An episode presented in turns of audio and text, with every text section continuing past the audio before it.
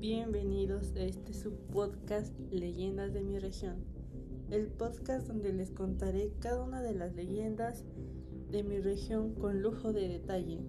Soy Mariana Alvarado, este capítulo lo llamaremos La Hora Muerta. Comencemos.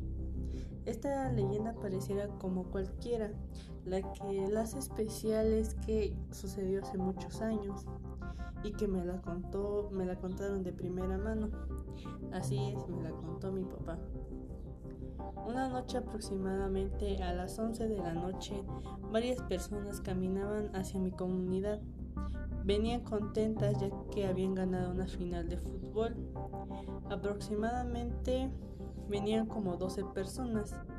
A la mitad del camino, en una curva, comenzaron a escuchar un llanto desesperado.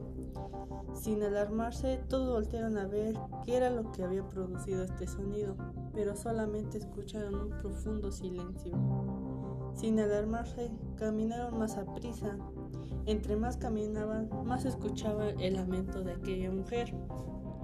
Cuando de pronto miraron hacia arriba de un cerro, en un, vieron una silueta blanca con cabello negro todos comenzaron a rezar y rezar y poco a poco esa silueta fue desapareciendo.